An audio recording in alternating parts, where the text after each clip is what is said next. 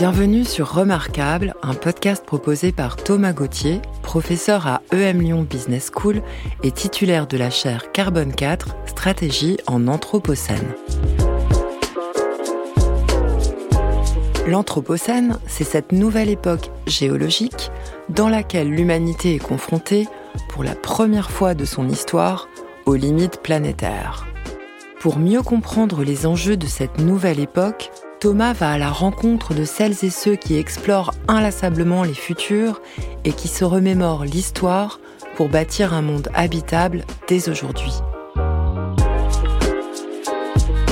Nathaniel Rich est un romancier et essayiste américain. En 2019, il retraçait dans Perdre la Terre les circonstances dans lesquelles la communauté internationale est passée à côté d'une décennie, de 1979 à 1989, qui aurait pu être un succès en matière de lutte contre le dérèglement climatique.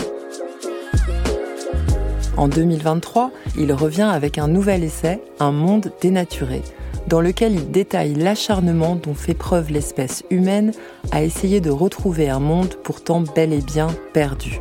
Dans l'entretien à suivre, Nathaniel revient tout autant sur ses essais que sur ses œuvres de fiction et partage des clés pour construire un monde habitable où trouver notre juste place. Hi Nathaniel. Hi, how are you? Thanks for having me on. You're welcome. This is a pleasure. So, here you are. You're looking at the oracle, and to the questions that you ask her about the future, she will answer right every time. Can you please tell us what is the very first question you would like to ask her? Well, I'm going to distinguish between highly personal questions and more public concerning questions. And I'll, I'll stick to the latter given the context of this conversation. I won't ask about the, the lives of family members and so on that are who are important to me.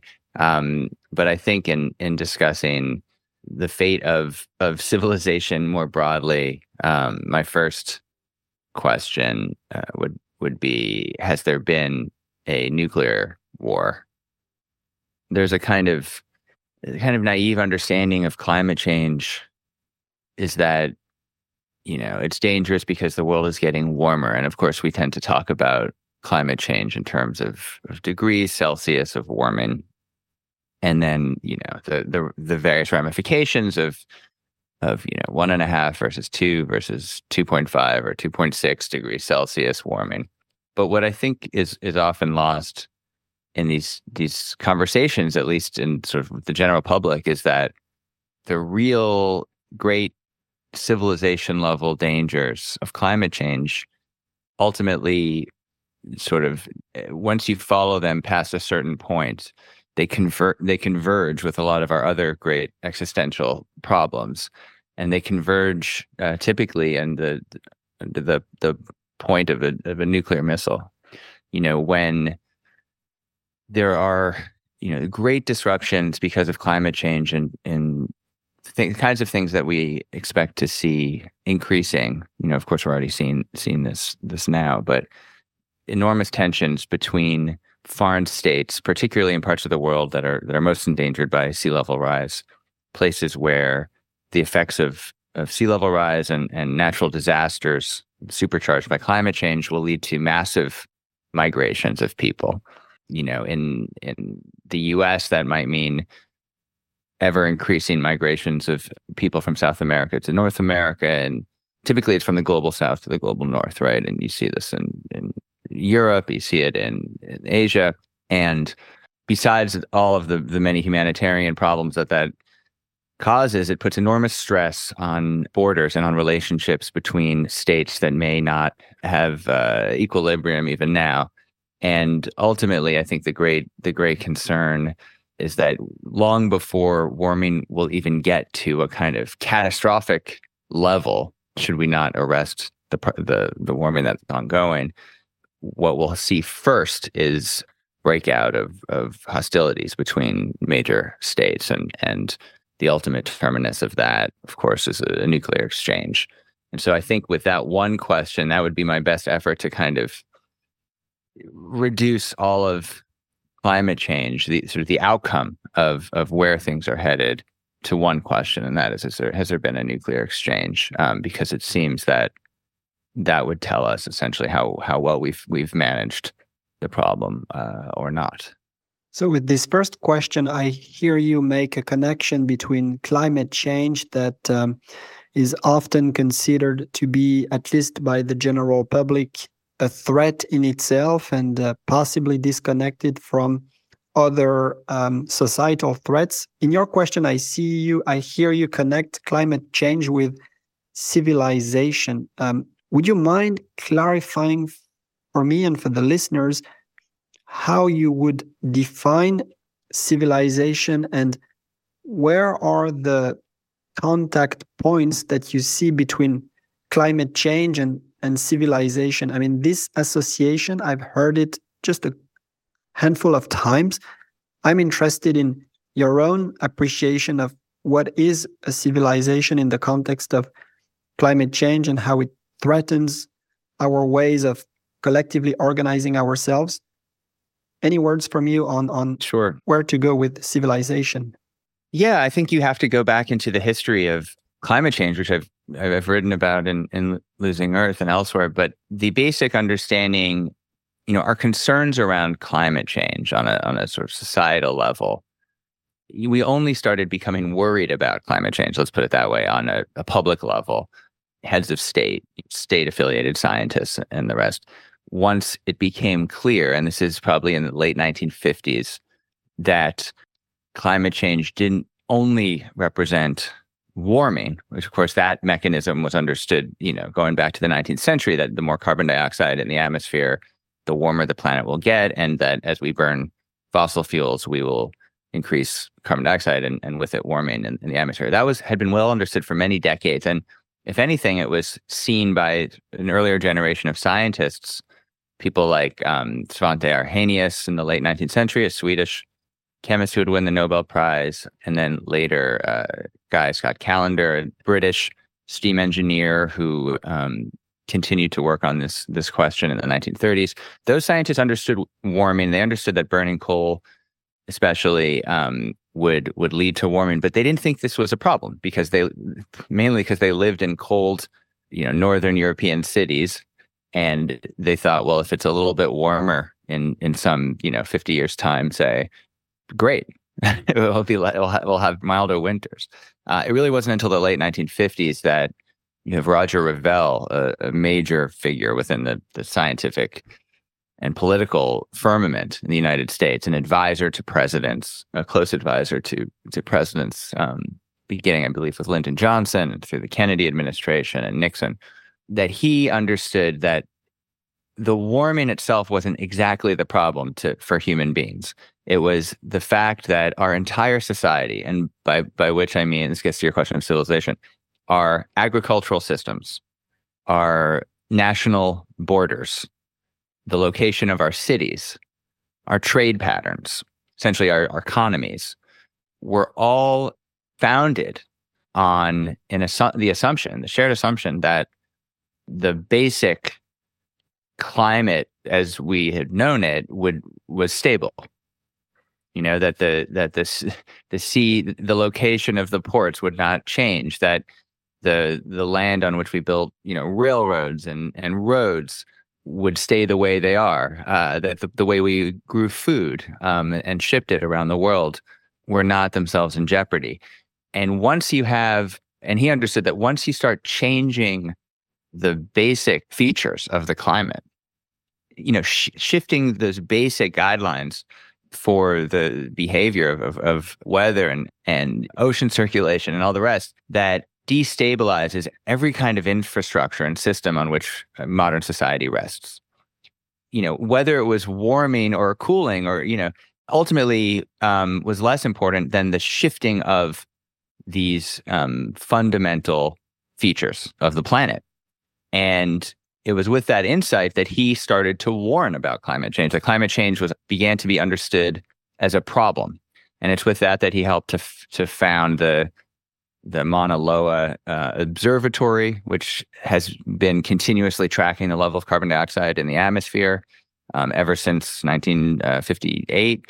And it was with that insight that he began to warn presidents, uh, beginning under uh, Lyndon Johnson, that this could be a problem. And it was that that insight has basically powered the, our political response to this problem ever since. And so it's the it's the great destabilization of just about every structure that we use to hmm. to govern life on the planet that is the fundamental issue more than than the warming itself and that is a you know although it's a kind of fundamental insight that that informs the politics and, and to a large degree the science around climate change it still hasn't that that idea hasn't really sunk in to the general public who tends to think of it i mean largely i think because of the terminology we use you know warming uh, change that hasn't sunk in that it's what we're talking about is a, a major threat to our economies, to trade, to uh, food production, to water, you know, scarcity, to the situation of where we, you know, we, where we live. And the way we communicate with one another. Um, and so, you know, of course, that's not the whole picture. There's a lot more to it than that, but it's, you know, ultimately, when we're talking about the threat of of climate change, we're talking about we're talking about the destabilization of all of these systems that that we use to govern life on planet. And once you start pulling the rug out from under those systems, you get chaos. And we're starting to see it already, of course. And the way we will continue to see it in the future is not just um, forest fires and hurricanes, it's migration patterns, it's economic trade, it's food and water scarcity, and then all of the the follow on effects that those problems have um, as they move through uh, the political sphere. And listening to your developing your line of thinking, what comes to mind is that, um, well, just focusing on on science, for instance, it makes progress. It develops new knowledge by incremental step forward by most of the time staying within established paradigms where there are some puzzling situations that scientists are working at to find some answers, develop new hypotheses, and they incrementally help the general collection of knowledge to to increase in size and in depth and in relevance. However, what I hear you say is that in this context where civilizations are shaking, the very process, just focusing on them, the very processes of acquiring knowledge may not be anymore fit for purpose. I'm, I'm, I'm wondering, and this is connecting your line of thinking with your work also as a fiction writer, what role do you see for fiction to help us possibly move into a new paradigm to see ourselves in a world with a worldview, if you will, that would be appropriate given the amplitude and given the depth of changes and given the multiplicity of moving pieces that are now not still anymore. It's like some of our most fundamental hypotheses, like climate is stable, they have to be, let's say, um, put aside. And I personally don't see the traditional ways of generating new knowledge to be able to raise to the levels of, of changes and levels of reconfiguration that you're discussing. Where can fiction fit in this picture of us, in a way, um, understanding, appreciating, and living this civilizational reconfiguration?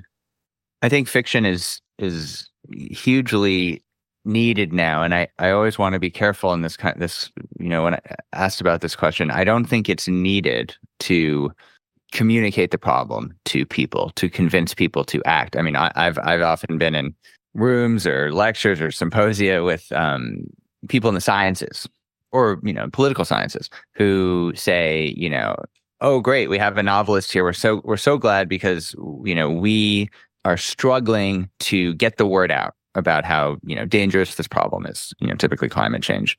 We need more novels to be written to tell the story about what's happening and to make people understand in plain language what we're up against.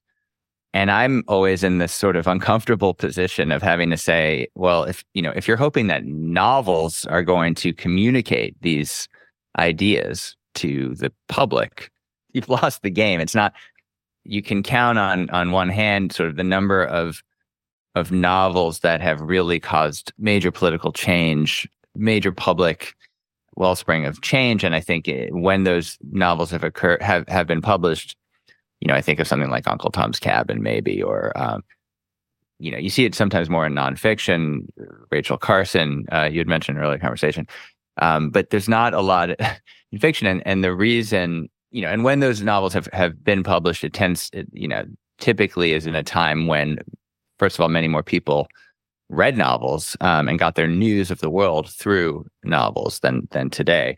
But second of all, the form of the novel is just at odds with that kind of of writing, which is essentially propaganda. It's essentially writing designed to motivate people to act in a certain way. You know, and there's bad propaganda and there's good propaganda. Climate change probably needs a lot more good propaganda, but I don't feel that it's the job of novelists to supply it because the aims of propaganda are also at, at direct odds with the aims of fiction, which is to say that fiction is not about simplifying complex issues to a single dictum or or uh, advice or prescription. It's it's the opposite. It's about trying to understand and explore tensions in which there are there may no, not be clear answers. In which you know a novel of of ideas we would call it, are novels in which both sides of an argument are allowed to with the strongest possible uh, force.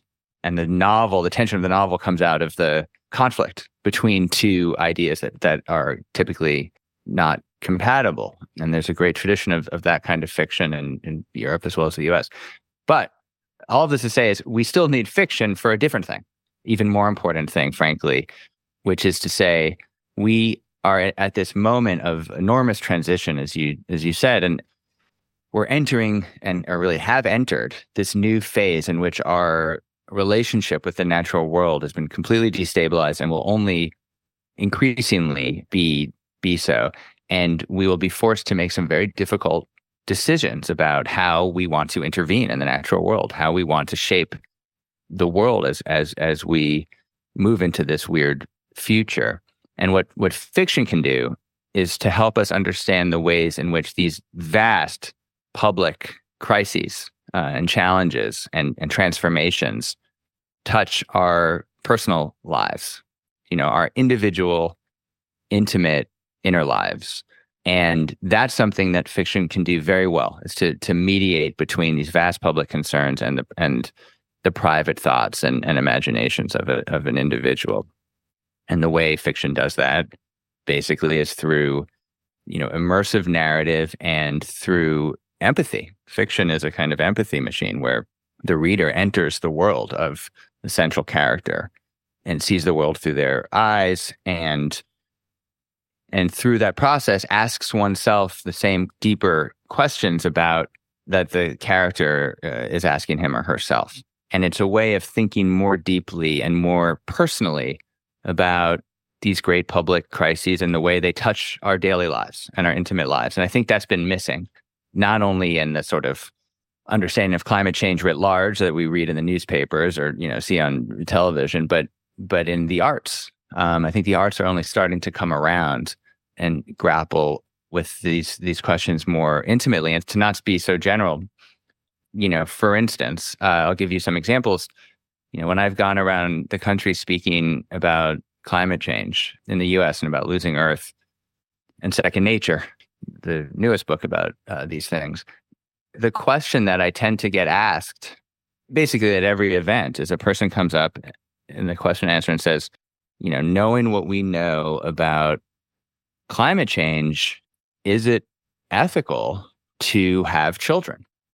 For instance, the, the person who usually poses that question is a young person, you know, 20s or 30s. Um, sometimes it's it's someone who would be a grandparent and they're posing the question about their their adult children. They're saying my adult children don't want to have my grandchildren um, because they're worried about the world that they'll inherit.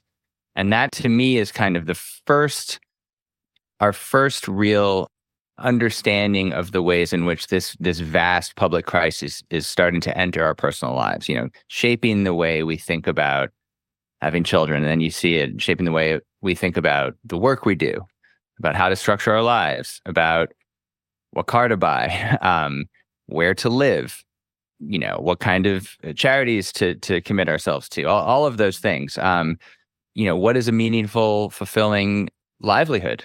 You know, I think I think all these questions are are now ones that we have to re ask ourselves and reframe given what we know about what's coming down the line. And I think that it's through fiction. Fiction is one of the best ways we have individually to ask ourselves those questions on a deeper level than we might be able to simply by just reading a newspaper or a magazine article about these these themes or even conversations with friends through the act of reading and thinking deeply in a sustained way through an immersive uh, narrative. It's really through this form that I I I believe um, that we get to know ourselves better. And so I think that the art has to respond to this need, and it, it has begun to do so. And I tried to do so in my work um, to ask some of these questions. But I'm very careful as I as I do so as a writer that to ask questions that are open ended because these are questions ultimately that are subjective, um, and it's for each reader to come to his or her own conclusions about them. Um, and that's what makes them interesting questions. There's not how to live in the world doesn't have one answer. It's it's that that's a kind of uh, answer that everyone has to arrive at at individually. And I, I think fiction is a tool that we can use to help us through that process. And without trying to summarize too quickly what you said, it sounds to me like fiction is a great device for reframing the way that we um, we see the world and and reperceiving the various ways in which we individually might intervene in the world without, to your point, suggesting any uh, pre-established uh, most favorable attitude. It's it's it's a reframing and reperceiving device that anyone can can grab and uh, draw some very personal conclusions from. Yeah, I think that's accurate. I would I would only add that it's also a it's it's a it's a path to deeper thinking and to deeper reflection and to original thought. And I think we need, you know, the the more opportunities for that kind of thinking, um, as many as we can get. Well, then to echo one last time on what you said regarding deeper thinking, it then sounds to me like fictional narratives are devices that can help also ourselves through the help of you know the artists make connections and embrace some kind of a systemic thinking where perhaps in the past through science development and other human progress we've very much favored the analytical way of thinking. So narratives help clarify also um, our appreciation of ongoing dynamics that may not be understandable if we look at them through the single lens of a discipline or another discipline. They they they help us engage with complexity rather than let the complexity be on the side and draw some easy conclusions from what we observe Yes, I think that's accurate. I mean, I think climate change uh, must be understood as a human problem. You know, the Earth has been warmer in the past; it's been colder in the past the earth will be fine, right? The climate will be fine. It's the pe- people who are in in danger, and, and we're at this moment of enormous, not only vulnerability, um, but but enormous opportunity in that we have a great amount of control over our destiny. We've lost some control of some outcomes. You know, had we acted decades earlier on on these these issues um, politically, and I you know I've read written about that in Losing Earth, but nevertheless, there's a wide range of outcomes available to us, and we have these incredible technologies to help help us through. And so the question becomes one of priority. What do we want to fight for? And as we think through that, I think we have to understand, you know, what are the what are the virtues and what what are our positive associations with the past that we want to continue through? You know, in a, in a world in which the natural landscape, um, and I sort of always cringe when I use the word natural, even though it's in the title of my, my last book, because there's nothing natural really about the about the planet anymore. Every every square centimeter of of land, of soil, and and the atmosphere has been altered by human activity. Our imprint has been can be found um, every every square centimeter of of the planet, and yet as we move forward and we have these these enormous powers to reshape the world as we know it, the question is what principles, what virtues, what values do we want to commit ourselves to? And let those questions, the, the answers to those questions inform the political processes. And sometimes the answers might be sort of strange. I mean, I, I, I'm particularly or unexpected. I mean, I'm, I'm particularly drawn to this recent efforts to try to restore some restore environments, restore restore parts of the natural world that have been missing or imperiled. Things like trying to bring back species that are endangered or have even gone extinct using genetic methods, or bringing back, for instance, close close to home where I live in in New Orleans in southern Louisiana, trying to restore the swamps. You know, thousands of, of miles of swamps south of New Orleans that have vanished because of human activity, mainly oil and gas, but but a few other causes as well. So in efforts to kind of bring back what we've lost and recreate what we've lost. And of course, in the recreation, we're building something new, but it resembles what we've lost. And that itself creates a lot of strange possibilities. You see it especially in these ideas of bringing back extinct species through genetic engineering uh, methods is sort of one of the, the great examples of this. The questions are what do we want to bring back? How do we want to bring it back? And when we bring it back, what is a way to do it that preserves the thing that we're missing? And can we preserve what we're missing, whether it's a kind of buffer against hurricanes and, and, and protection from hurricanes and sea level rise in the case of New Orleans and the swamp, or bring back some sense of wonder that is gone because of loss of, of, of biodiversity. Make sure that that you know can we bring back what we've lost in some other form? You know is it possible to preserve that wonder or the defense of the coast or the sort of infrastructure or beauty um, that we miss? And you know focus on well can we bring that back? And if so are there ways to do it even if we can't replace and go back to the past that we had can we create a new version that will still honor uh, the best qualities that that we hope to bring back. That line of questioning, I think, goes down some very odd and challenging paths. But that that's a place where fiction can help, as well as as you know, narrative nonfiction, uh, to help us puzzle through these dilemmas, because these are the kinds of dilemmas that we will increasingly face in the years ahead, where because of climate change, there's no outcome. There's no path available to us that doesn't have some pitfalls. There's always we're now at a place in the history where we'll where we will always be making compromises. Um, and so I think it's very it's crucial to be clear up front about what values will govern our decision making going forward. And I think the arts and, and fiction more specifically has a really valuable role to play in, in these considerations. Let's meet the oracle again and ask her a second question. What would that be? A second very practical question would be just the, simply the level of carbon um, CO2 emissions. Of course, all this depends on what year we're asking the oracle. You know, I, I guess I guess you might say, well, I could predict it. I mean, I, I, I could I could ask for a certain year. I mean, I I would want to know CO2 emissions in you know 2050, say, to see where, and that would also tell us with some mathematical certainty the kind of world that we will be inheriting. Well, speaking about CO2 levels, to me, this is one feature out of many features of what I would refer to as the um, biophysical reality that, that we're in. I've been wondering for a while now if um, it would ever be possible for humanity to have a more precise appreciation and ability to, let's say, track in real time whether we are still staying within you know some kind of a safe operating space below planetary boundaries which include probably the amount of CO2 emissions that uh, the atmosphere can uh, can take. Do you have any peculiar thoughts on how there could be ways for us as humanity to um, let's say be a bit more clear on on on whether we are we are staying within this conceptual safe operating space. This this is a bit of a puzzling question for me. Can we achieve enough precision in a way in our ability to sense the biophysical reality so that we could also inform going forward some some choices? You used the word priorities or compromise.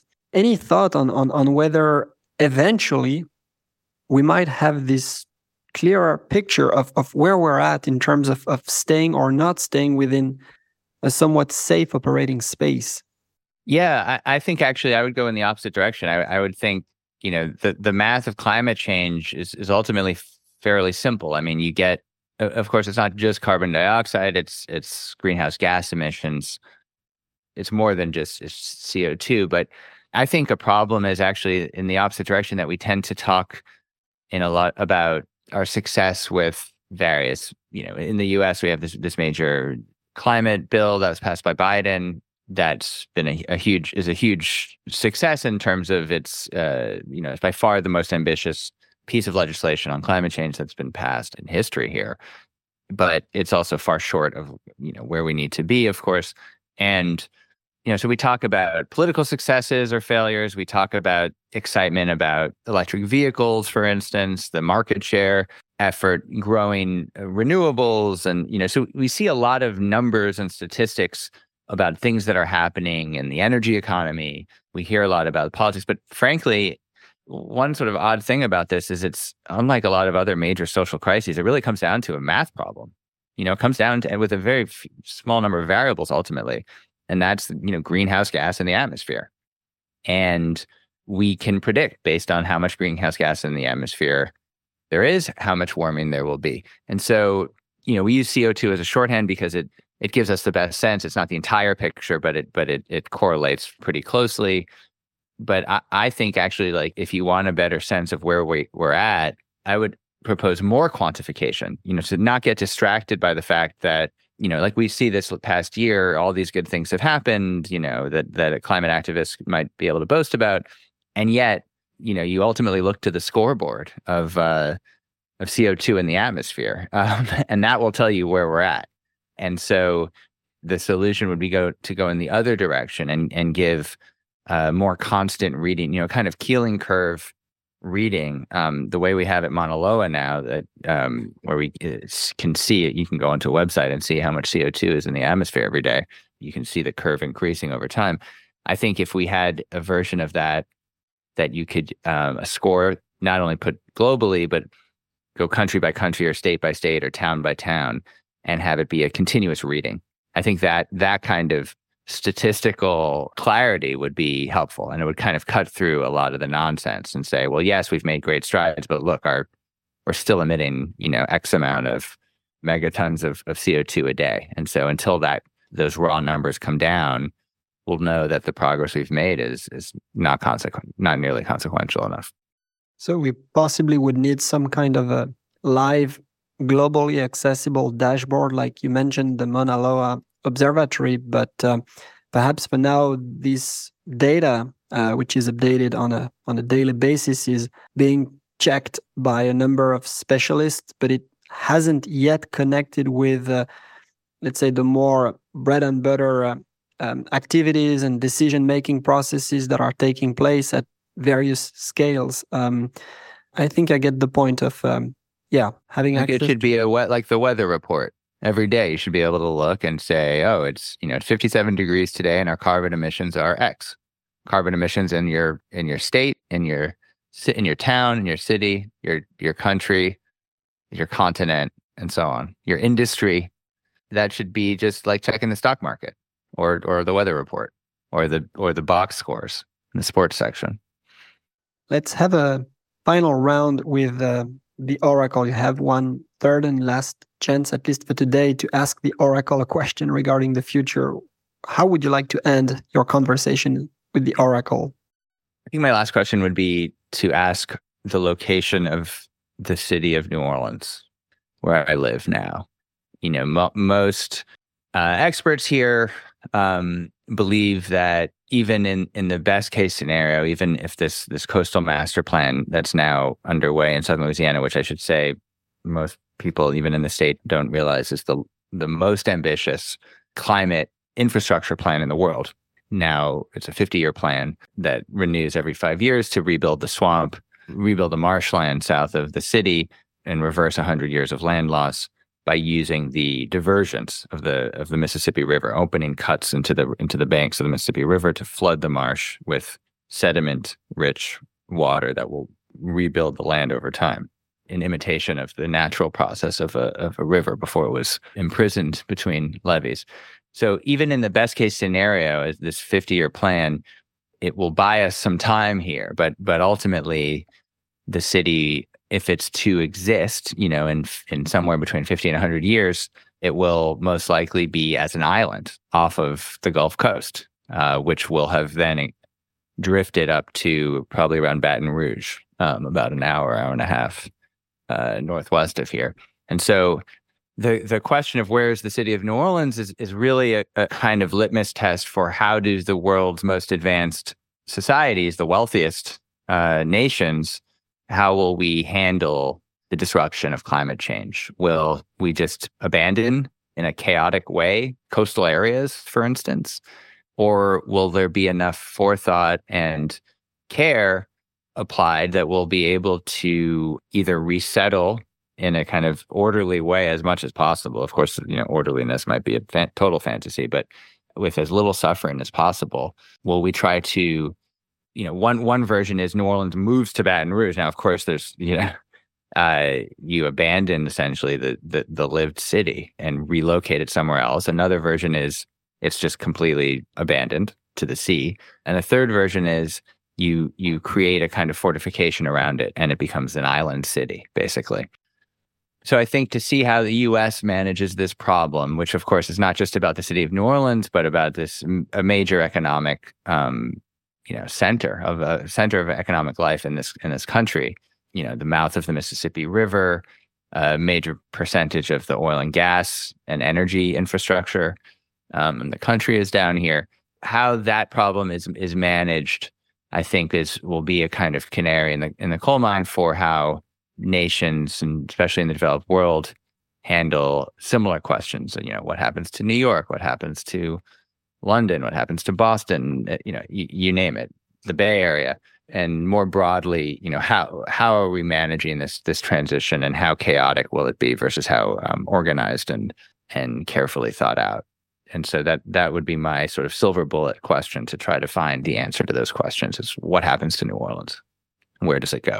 Well, and I think that um, we're going to leave the listeners uh, thinking about um, how this question might be answered. I'm going to be sharing with them um, links and additional information on the uh, plans that are being laid out by the uh, state of Louisiana, as you said. Um, and, and this is a topic that I had researched in anticipation of our discussion. We're talking here about one of the most massive plans ever to um, find ways, in a way, to limit the consequences of, of climate change. And, and um, you said also that New Orleans could serve as a as a canary, among others, to um, inform us on, on how we as humanity are, are doing in terms of um, limiting and adapting to uh, to climate change. And and um, I think that there could be examples in, in other parts of the world that could um, essentially build up a network of uh, you know more fragile areas that that that could inform policy making and and that could also help in almost real time change or enrich our um, policy making processes that could find themselves not at the level of the challenges that they're trying to to limit. I, I, don't think that we can anticipate whether ongoing policy making processes and decisions are at the level where they shall be to uh, uh, restore areas and and and allow life to continue in some parts of the world essentially we don't we don't know it's like a live experiment that we are all a part of yeah, absolutely. And and what I've been writing about, I mean, and I write about this at length in, in Second Nature is is the kinds of problems that that that you know even the best, most prudent solutions like the master plan, you know that that that when you talk about you know really intervening in a dramatic way in natural processes, even if you're trying to restore a natural process uh, that is has been eliminated by human activity um, when you're trying to bring back bring things back to the way they were and even if you're doing it in the most responsible way possible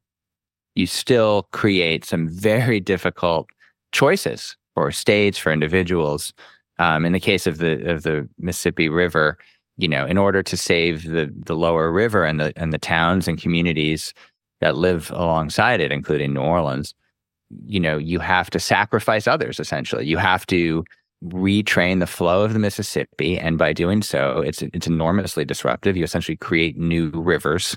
The diversions of the Mississippi River that are now being planned and have just been sort of authorized to go ahead in the next couple of years will create essentially new rivers that will be in the top five or so largest rivers in the US, um, with the Mississippi as the number one most powerful. Um, but even these tributaries off of it will be, you know, four or five in the country. And so you're you're introducing these these really powerful new rivers into the coastal areas, and that will be deeply inconvenient for a lot of people who live near those diversions. And so so many of them are are not in favor of this, even though failure to act will doom the land they live on anyway because of sea level rise. That to me is an example, sort of quintessential example of the kinds of trade offs and, and sort of moral uh, challenges that we face going forward as we try to correct some of these these horrible injustices that we've created through our carelessness. Even the best solutions will create new problems. And I've tried to write about stories in which people are trying to navigate through through that those difficulties and where there are impossible trade-offs. And so I think a lot of the, the work that we'll be doing as a, as a society, as a civilization, as a species going forward uh, in the next, you know, decades will be how do we make those decisions? How, you know, as and as we make those decisions, what values will guide us and how do we choose who to sacrifice? You know, how do we make it right? And and if we can't make it right, what are other ways we can think about how to move forward? And uh, there's some really dramatic stories that come out of that. And that's I've found, especially my nonfiction, those are the kinds of stories that I've been drawn to to writing about and some of the questions I've been I've been wanting to ask. So we're finding ourselves in this uh, turbulence. Um, I'd like for the second part of our discussion, if you will, Nathaniel, that I ask that you please bring back from history perhaps three historical events or processes that you think can help us orient ourselves in this time of turbulence and possibly help us also prepare for unexpected futures or even try and still shape parts of the future? What can history help us make sense of now? Well i think i mean certainly in in in light of this conversation over the over the the mississippi i mean one example that comes to mind is the original control of the mississippi river um, which is dates back about 100 years and although efforts began earlier than that but the the US government taking control of the path of the Mississippi River and by entrapping it between two levees and making sure that it, it couldn't flood. You know, historically the river would change path every year. It would it would diverge. It would you know, you can think of it as a kind of hose, like a garden hose flipping around. And that's how the entire, you know, south, essentially, uh, southern third of the of the continent was built. The flooding of the river, uh, spraying sediment-rich uh, water in different places, ultimately created land. You know, originally the Gulf of Mexico was all the way up in the coast was up in Missouri, and it was over thousands of years that the land south of Missouri down to Louisiana was created. And so after the, the devastating floods of 1927 of the Mississippi, there was this this great effort to control the river finally and make sure that it couldn't flood again. And there's a fascinating book about this by the historian John John Barry called Rising Tide. It's sort of the classic account of of how this happened, how it, it happened sort of politically, socially, scientifically.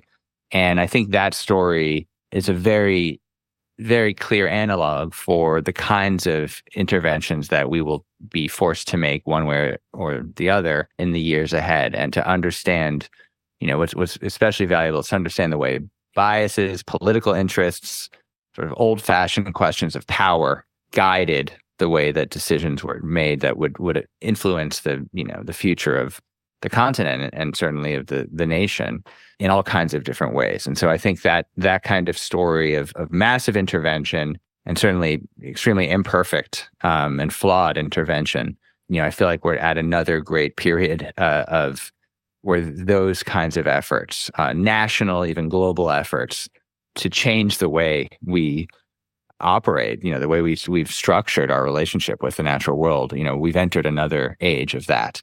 And so that that story I feel like is an instructive one um, as we as we move forward. Yes, and to your point, this uh, first story, this first landmark connects very well with the uh, challenge that you brought up in the uh, latest question to the oracle regarding where is New Orleans going to be in the future. One question that comes to mind is so we've built over the years these memories of historical landmarks that can be of great help to orient ourselves in the present and perhaps um, support our decision making processes. Some would say that sometimes memories of the past um, can also, in a way, be a trap for us because they they lock us into some kinds of thinking that were applied in the past and proved themselves to be successful. A question that comes to mind and that connects again perhaps with with fiction and, and other ways of let's say generating knowledge is are there ways to also acquire memories of the futures i mean can we find ways as human beings as communities to share memories of the futures to be both informed in our decision making processes and collective behaviors by the past as you are just bringing it back for us, but also informed by alternative futures like the three scenarios that you brought up for the future of New Orleans. How could we see these futures informing us in a somewhat similar way as memories of the past can inform us? Yeah, I think I think there's certainly a role there for fiction, for for the arts more broadly. You know, one basic version of that, of course, is a kind of science fiction, you know, futuristic concept. And there's, you know, we've seen a lot of that, um, especially in, in recent years with the kind of climate or ecological tinge. I mean, I think of the work of novelist Jeff Vandermeer as one example. You know, typically what you see in in in stories about the future, I guess I, I should say, I, and I wrote one, Odds Against Tomorrow, is set in the near future um, after a catastrophic storm hits hits New York City. But you know, those those kinds of narratives tend to tell us more about where we are in the current moment. You know, of course, it reflects the the author or or our culture in the moment thinks about what's possible or extrapolates um, typically from the present. So I think that's a useful exercise. It also has value in sort of focusing our understanding of the present. I think that's probably the greatest value to that those kinds of exercises. I mean, I knew when I was writing Odds Against Tomorrow I wasn't trying to predict anything, you know, that would happen necessarily. I don't think prediction, you know, I don't think novelists are especially good at prediction and and those who end up predicting things accurately, I think it's more from by chance and it's not necessarily related to sort of literary merit of the work. And yet, I think if it's done well, it can help us explore our understanding of where things are in, in the moment. And it, it's a kind of can bring clarity to to the way we see the world and to the way we think things are are headed and and and I think that's enormously valuable in in and of itself. So can you now please bring um, perhaps a second historical process or landmark that that you would like to uh, bring into focus for us? Yeah, I think I think another important, especially when it comes to climate change, crucial analog is the uh, tobacco industry's fight over uh, you know smoking and and the the safety of smoking which was fought over you know many decades. There's when i was writing losing earth there was i i went back and read the, one of the great accounts of this fight called ashes to to ashes um, by a writer named richard kluger which is the subtitle is america's 100 year cigarette war. First of all there's a direct cor- there's a direct connection here with with climate change which is that the same pr firms that were used by the tobacco industry to sow doubt on science, sort of medical studies about the dangers of smoking, uh, those same PR firms were employed by oil and gas companies um, in the late 80s when they started to professionalize their effort to sow doubt and confusion among the public about the dangers of, of climate change. But I think there's sort of a broader lessons to be learned from that history, which is essentially the some of which are, you know, it's not enough to simply to have the science, um, you know, to be able to to understand what's happening, to make a rational argument for why we should, you know, change change our ways in some, you know, why we should move to renewable energy, for instance, why we should stop burning fossil fuels. it takes more than that to move politics. It takes more more than that even to move public opinion. And that was a lesson that has been learned, you know, was learned very painfully by people who were against were trying to restrict, you know, cigarette smoking over the course of the 20th century. And it's it's been relearned by climate activists and scientists over the last 40 years that it's not enough simply to show people that climate change is here, that it's real, that that its effects will be dramatic and and devastating. You need more than that. And essentially what you need a human story. You know, you have to put it into human terms, individual terms. You have to explain the human dimension of it to people. And that took a long time uh, for the anti-tobacco lobby to figure that out and figure out how ways to do it. You know, typically they did it through public health, through stories of individuals suffering from emphysema and lung cancer and so on.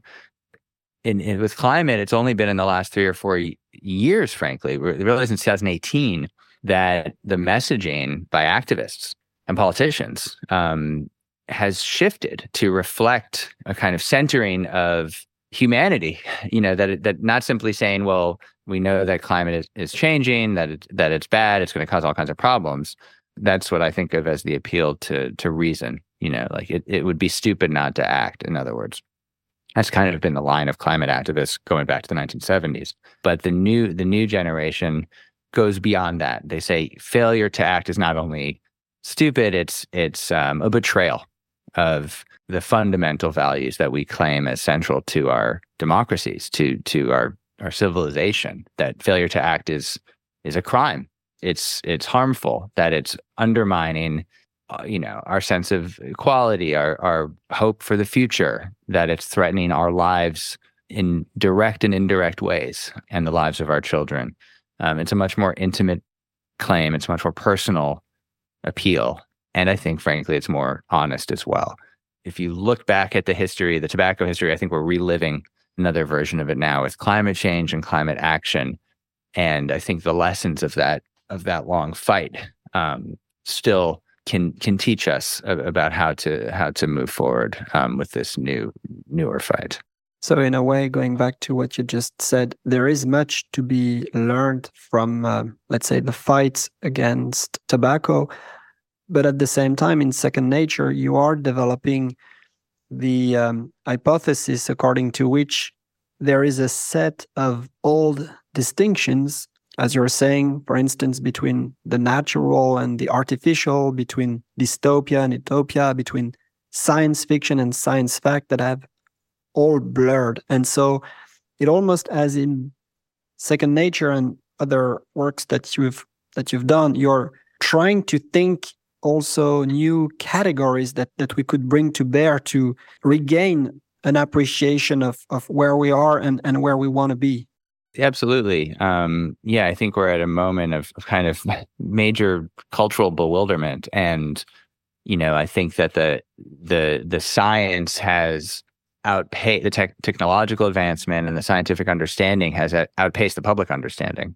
And so things are happening in, in labs and even in sort of uh, at the level of political action that most people are are not only not aware of but wouldn't even believe it. Um, I mean, if they knew about it, I mean, one some examples include creation of, of you know many miles of new land in, in Louisiana, but also the efforts to mass produce cultured meat, which I write about in in Second Nature, essentially using cells from living animals and then culturing process in a lab turning those living cells into hamburgers and, and pieces of chicken or bacon or you name it in an effort to replace as much of the global agricultural meat industry as possible for environmental reasons largely i think a lot of people wouldn't uh, don't know that that's already been cleared in some parts of the world for you know for public consumption that there you can buy cell cultured meat you know hamburgers and things like that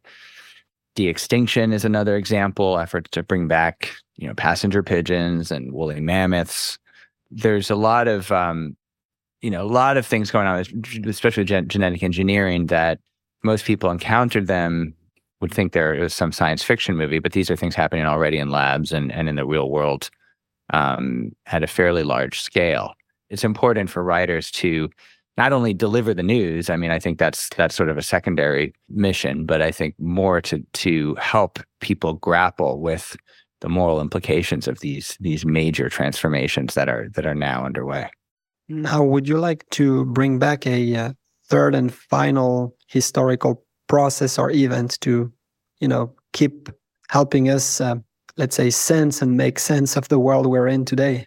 Yeah, I think my my final one is the one that I, I ended Second Nature with, which is the uh, an art project, which is the creation of a rabbit that glows in the dark, glows fluorescent green by a, a Brazilian American artist named Eduardo uh, Kac, who's sort of the original, or certainly self claimed original bio artist. In other words, uh, part of this new art form that uses biological techniques, to, typically genetic engineering, primarily to create artwork, um, conceptual art, usually.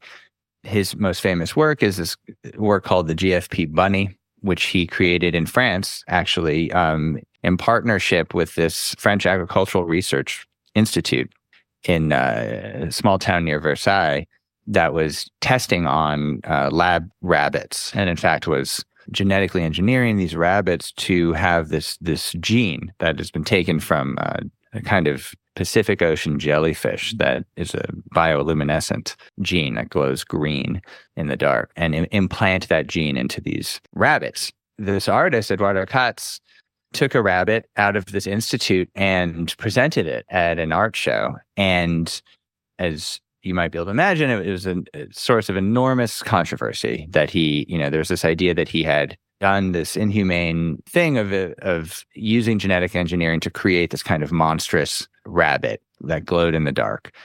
That it was this great perversity and and and uh, scandal.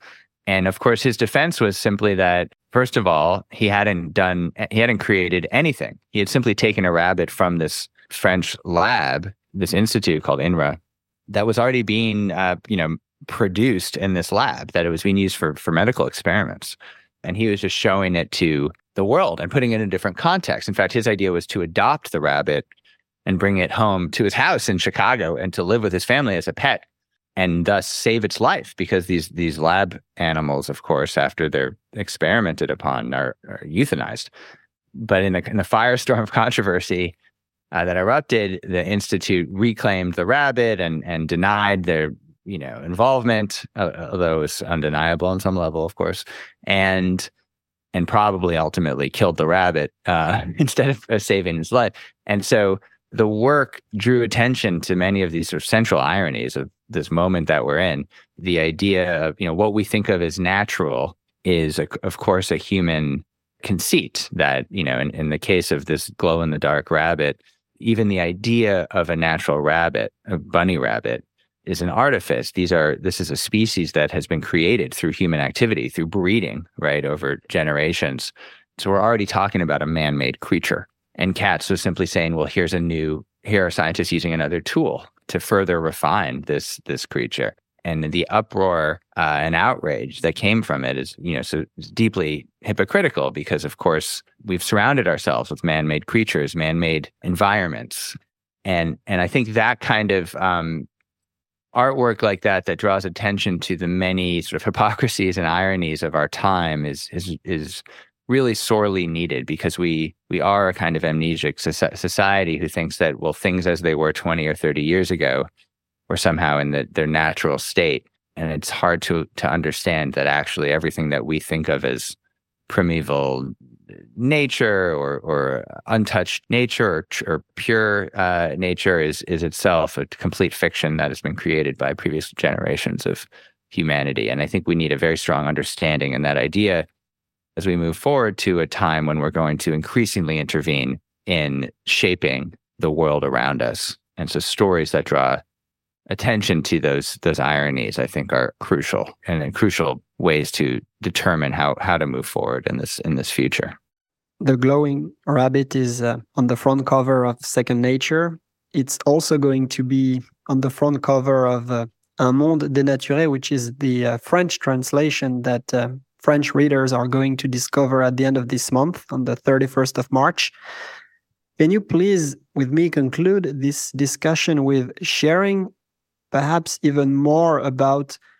the various ways in which you intervene in the world? We've heard you talk about the work on Losing Earth, followed by the work on Second Nature.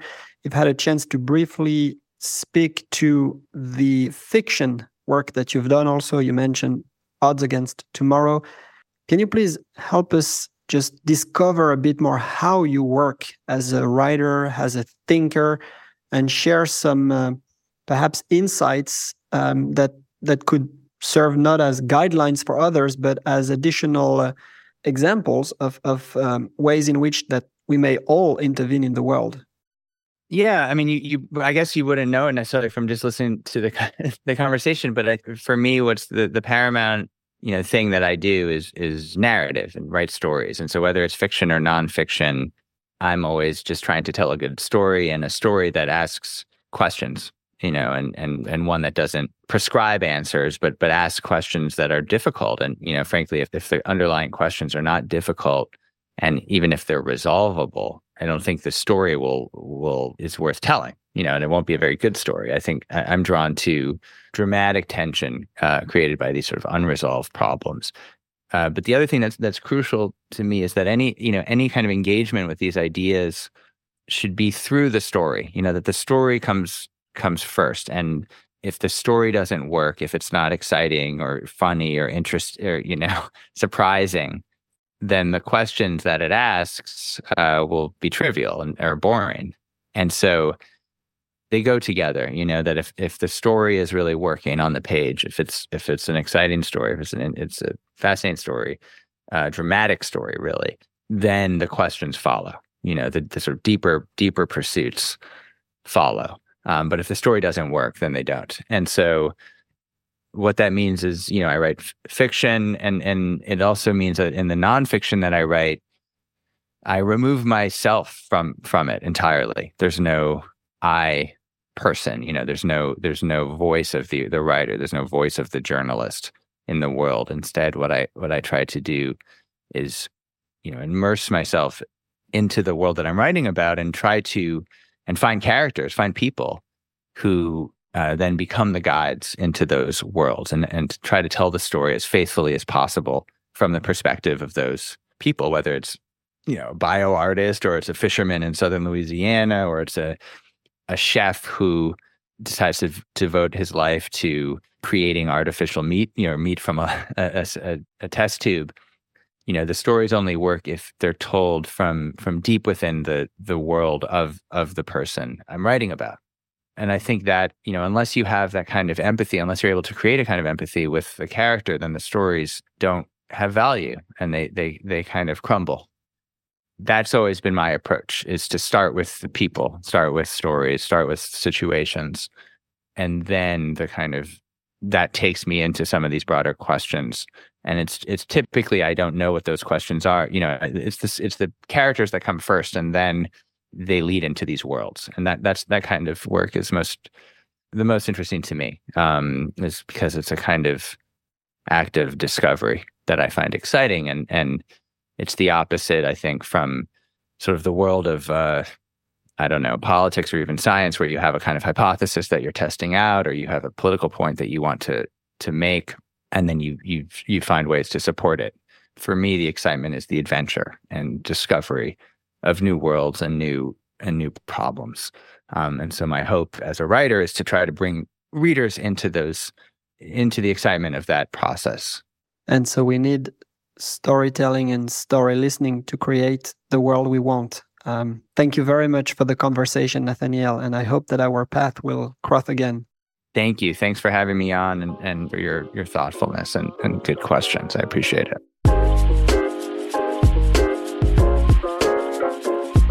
Merci d'avoir écouté ce nouvel épisode de Remarquable. L'ensemble des épisodes est disponible sur le site atelier au singulier des futurs au pluriel.org. Pour ne rien rater des prochains, abonnez-vous, n'hésitez pas à laisser une note et à parler du podcast autour de vous. À bientôt!